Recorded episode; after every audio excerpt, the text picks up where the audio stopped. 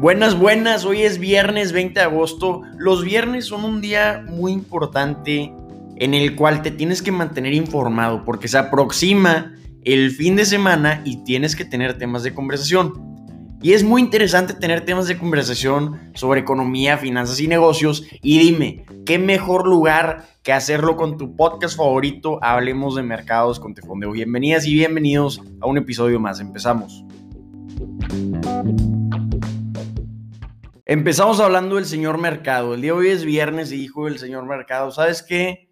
Es viernes, déjame le doy un respiro a los inversionistas. Esta semana fue una semana muy tensa y es por eso que el Dow Jones va incrementando cerca de 200 puntos el día de hoy. Sin embargo, los tres principales índices bursátiles van a cerrar probablemente la semana en rojo. El S&P 500 abajo un 0.8%, el Dow Jones abajo 1.4% y el Nasdaq Composite abajo 0.9% para la semana. Ya saben por qué está pasando esto, por la propagación de la variante Delta, por los cuellos de botella en las cadenas de suministro y lo más importante, por las minutas de la reunión de la Reserva Federal que se publicaron esta semana en las que ya están comenzando a discutir que están dispuestos a comenzar a reducir el estímulo a la economía. Entonces los inversionistas comenzaron a vender rápidamente desde capitales hasta materias primas y comenzaron a comprar bonos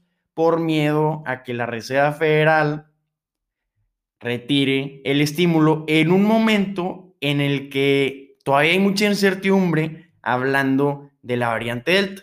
Entonces, les tenemos una noticia muy interesante pues el día de hoy habló el presidente de la Reserva Federal de Dallas, Robert Kaplan, y dijo algo sumamente interesante. Dijo que va a estar observando y que está observando atentamente cualquier impacto económico de la variante Delta. Y por eso probablemente tenga que cambiar su punto de vista sobre la política un poco en caso de que se comience a desacelerar materialmente el crecimiento económico. Robert Kaplan dijo que está viendo que la variante Delta está desarrollando rápidamente, que hasta ahora no ha tenido un efecto material, pero probablemente pueda comenzar a tener efectos en la producción, pueda comenzar a tener efectos en la actividad del consumidor. Entonces, probablemente ajusten sus puntos de vista en la Reserva Federal y probablemente no van a comenzar a retirar su estímulo durante lo que queda de 2021.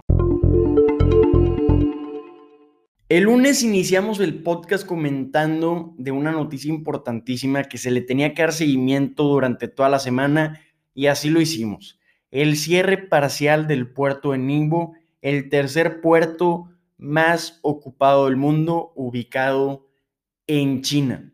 Se cerró parcialmente después de que una persona dio positivo a COVID.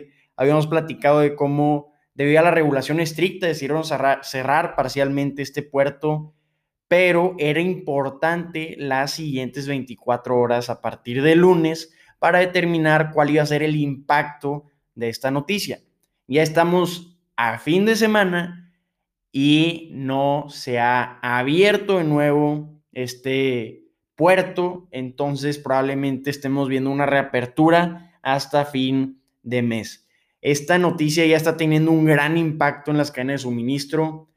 Si ponemos esta noticia junto con las otras noticias como el cierre de junio del puerto en Shenzhen o también el bloqueo del canal de Suez por un barco que tuvo un problema, todo esto ha provocado cuellos de botella en las cadenas de suministro y también un impacto muy interesante ha sido en las tarifas diarias de los fletes para los viajes. Si utilizamos de ejemplo los fletes de China a la costa oeste de Estados Unidos, el día de hoy están en más de 16 mil dólares. ¿Y cómo está al principio del año? En 3.800 dólares. Entonces estamos viendo un incremento de más de 320% durante el año en las tarifas de fletes. También estamos viendo lo mismo de Asia Europa. El día de hoy está en 14 mil dólares, cuando a principios del año están en 5 mil 600 dólares.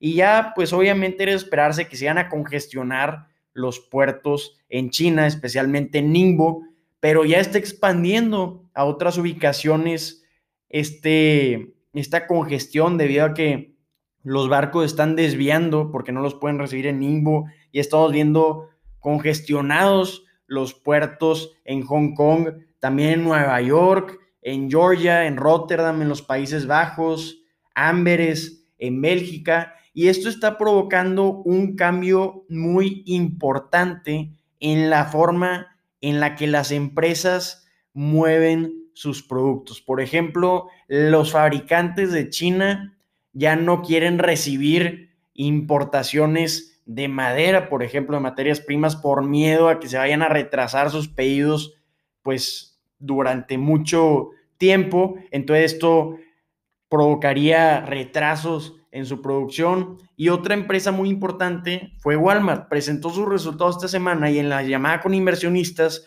comentaron sobre estos problemas en las cadenas de suministro y dijo que Walmart, la empresa, había fletado sus propios barcos. No dijo cuántos, pero dijo que se puso a moverlo Walmart por su cuenta, todo su inventario y gracias a eso vieron un aumento de 20% en inventarios en todos los segmentos, comentó el director ejecutivo de Walmart en Estados Unidos esta semana, el martes, en la llamada con inversionistas.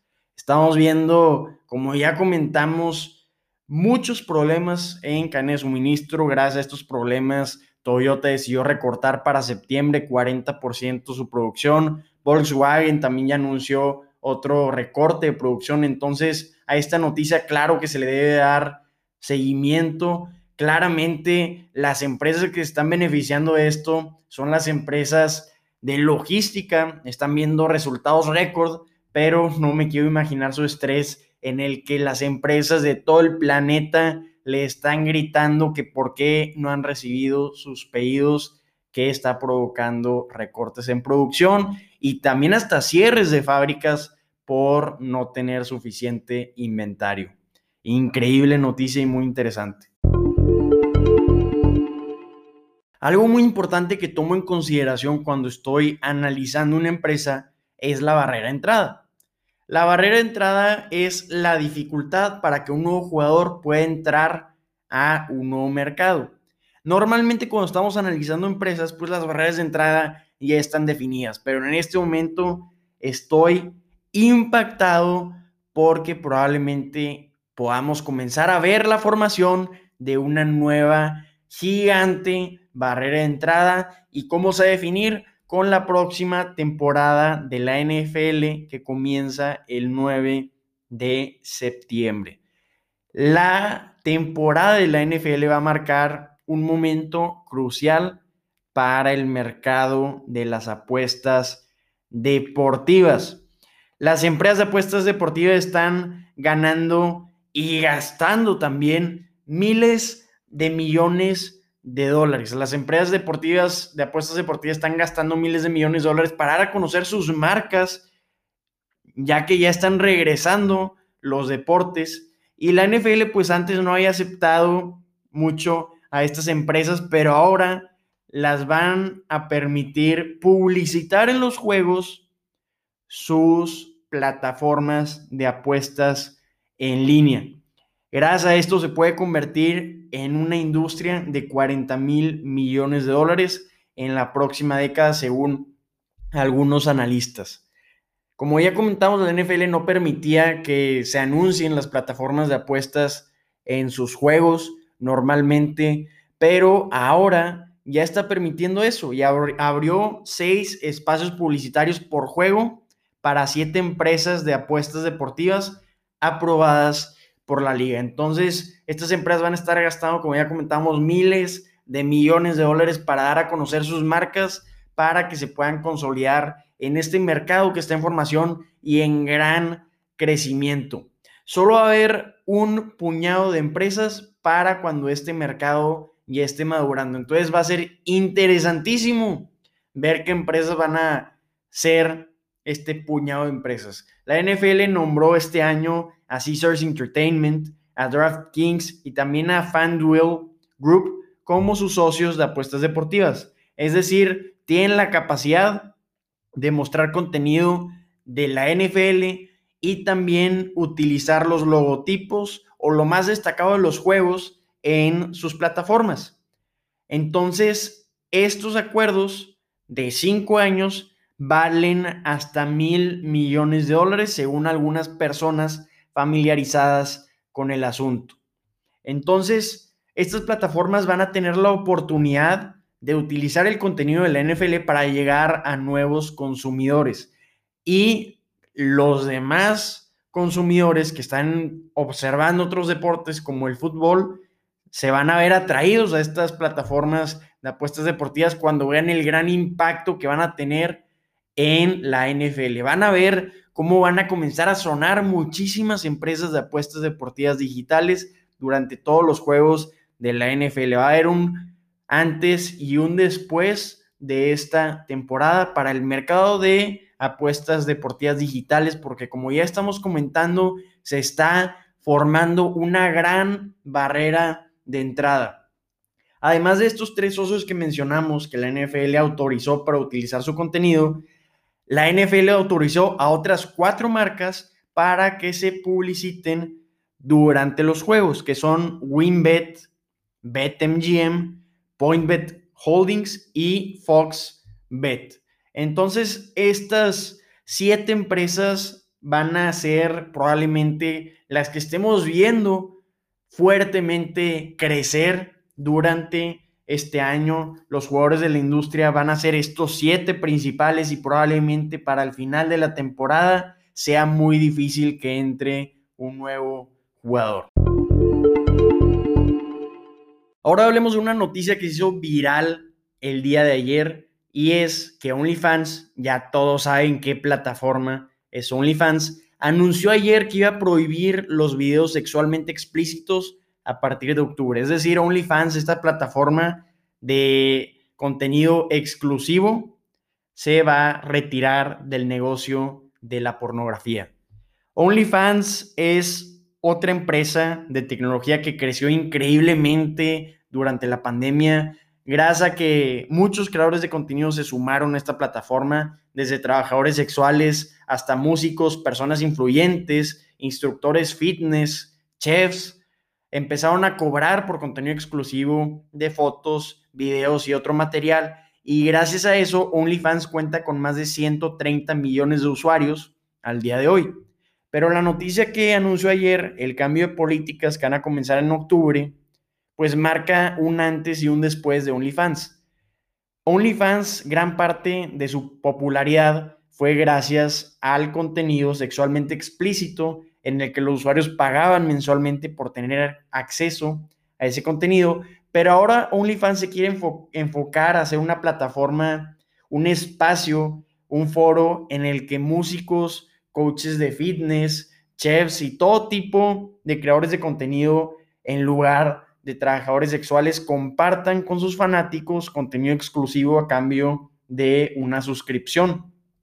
Entonces, esto va a marcar, como ya comentamos, un cambio en la plataforma de OnlyFans. Todo esto fue gracias a presiones de los socios bancarios y también de los proveedores de pagos, según la empresa, porque en este momento OnlyFans está intentando recaudar dinero de inversionistas externos a una evaluación de más de mil millones de dólares. Y pues claro, si la empresa quiere estar valuada en mil millones de dólares y quiere conseguir fuentes de financiamiento de las más eficientes o las mejores que pueda conseguir, pues tiene que cumplir con lo que digan los socios bancarios y también los proveedores de pago. Si no, pues de dónde va a sacar el dinero para continuar creciendo. Entonces, para asegurar la sustentabilidad, decidieron retirarse del negocio de la pornografía. Muchos opinan que eso era lo único para lo que funcionaba OnlyFans, ¿ustedes qué opinan? ¿Ven espacio para que OnlyFans pueda crecer con creadores de contenido que compartan contenido exclusivo, hablando de músicos, coaches de fitness, chefs o cualquier otro creador de contenido en lugar de trabajadores sexuales? Durante el año pasado, la empresa vendió más de 2 mil millones de dólares en ventas OnlyFans cobra una comisión del 20%, entonces de esos 2 mil millones de dólares se quedó con el 20% de eso. Va a ser muy interesante observar qué opina, pues no podemos saber qué opina el público inversionista porque no es una empresa pública, pero sí qué opina el público en general, los grupos de interés sobre este cambio de punto de vista de la empresa.